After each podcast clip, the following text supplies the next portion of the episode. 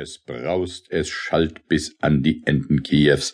Der Assaul, also der Kosakenhauptmann Gorobetz, feiert die Hochzeit seines Sohnes. Gar viele Menschen sind zum Assaul zu Gaste gekommen. In alter Zeit liebte man gut zu essen, noch besser zu zechen und vor allem recht lustig zu sein. Auf seinem braunen Rosse kam der Saporoga Mikita geradeaus vom lustigen Zechgelage auf dem Peresflava-Felde, wo er die königliche Schlacht da sieben Tage und sieben Nächte lang mit rotem Weine bewirtet hatte. Es kam der Kampfbruder Danilo Burulbasch von dem anderen Ufer des Dnieper, wo zwischen zwei Bergen sein Dörfchen lag. Er kam mit seinem jungen Weibe Katharina und dem einjährigen Sohne.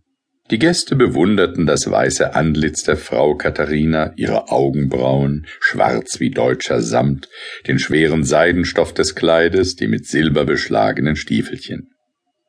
Nur wunderte man sich, dass ihr alter Vater nicht mitgekommen war. Er lebte seit einem Jahre am Dnieper, 21 Jahre war er verschollen gewesen und kehrte erst zur Tochter zurück, als sie schon verheiratet war und einen Sohn geboren hatte.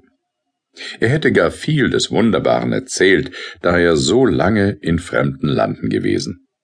Dort ist es ganz anders. Es sind nicht die gleichen Menschen, es gibt dort keine christlichen Kirchen, doch er war nicht mitgekommen.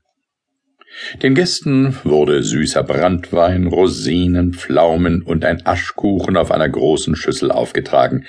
Die Musikanten griffen nach dem unteren Teile, in dem Geld eingebacken war, und es wurde für eine Weile still, die Zimbeln, Geigen und Pauken ruhten.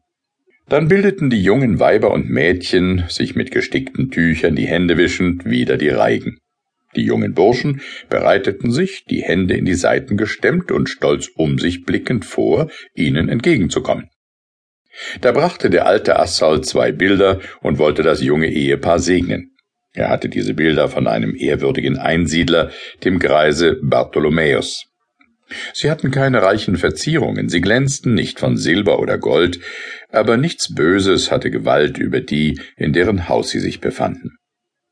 Die Bilder in die Höhe hebend, schickte sich der Assaul an, ein kurzes Gebet zu sprechen. Da schrien die auf dem Boden spielenden Kinder erschrocken auf, das Volk wich scheu zurück und alle wiesen angstvoll mit den Fingern nach einem in ihrer Mitte stehenden Kosaken. Niemand wusste, wer er war. Der begann zum Ruhme des Volkes ein Kosakentanz, und es gelang ihm, die ihn nun umringenden Gäste zu belustigen. Als aber der Assau die Bilder erhob, veränderte sich plötzlich das Gesicht des Kosaken. Die Nase wuchs und neigte sich seitwärts, die braunen Augen wurden grün und sprangen in den Höhlen herum, die Lippen wurden bläulich, sein Kinn bebte und spitzte sich wie eine Pike. Die Zähne im Munde wurden zu Hauern, auf dem Rücken wuchs ihm ein Buckel und der junge Kosak wurde zum Greise. Er ist's, schrie die Menge, sich eng aneinander drängend. Der Zauberer hat sich wieder gezeigt schrien die Mütter, rasch ihre Kinder umfassend.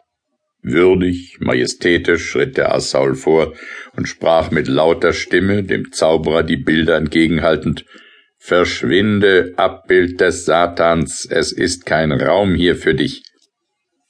Man vernahm ein Zischen, ein Knirschen mit den Zähnen, wie das eines Wolfes, und der sonderbare Alte war verschwunden. Wie das Meer im Sturme erhob sich jetzt ein Gezische, ein Gerede, ein Wogen und Brausen unter dem Volke. Was ist das für ein Zauberer? fragten junge, noch unerfahrene Leute. Es verkündet Unheil, sagten die Alten, die Köpfe schüttelnd. Und an vielen Stellen des weiten Hofraumes sammelten sich Volkshaufen, um die Geschichte des wunderlichen Zauberers zu hören. Doch fast jeder erzählte anders, und niemand wusste etwas Glaubwürdiges mitzuteilen. Es wurden Fässer Met auf den Hof gewälzt und nicht wenige Eimer welschen Weins aufgestellt. Die Lust begann wieder aufs Neue, die Musikanten schmetterten, Mädchen, junge Weiber, flinke Kosaken in hellen Schupans wirbelten im Tanze dahin. Selbst hundertjährige Greise versuchten, sich vom Zechgelage erhebend ein Tänzchen und dachten der guten alten Zeit. Bis in die späte Nacht wurde geschmaust, und es war ein Fest, wie es heutzutage nicht mehr stattfindet. Ein Teil der Gäste ging auseinander, viele übernachteten im großen Hause des Assaul, und gar viele Kosaken schliefen ungebeten unter den Bänken, auf dem Boden, beim Pferde vor dem Stalle, wo sie im Rausche hintaumelten, dort lagen und schnarchten sie. Friedlich beleuchtet der hinter den Bergen sich erhebende Mond die Welt.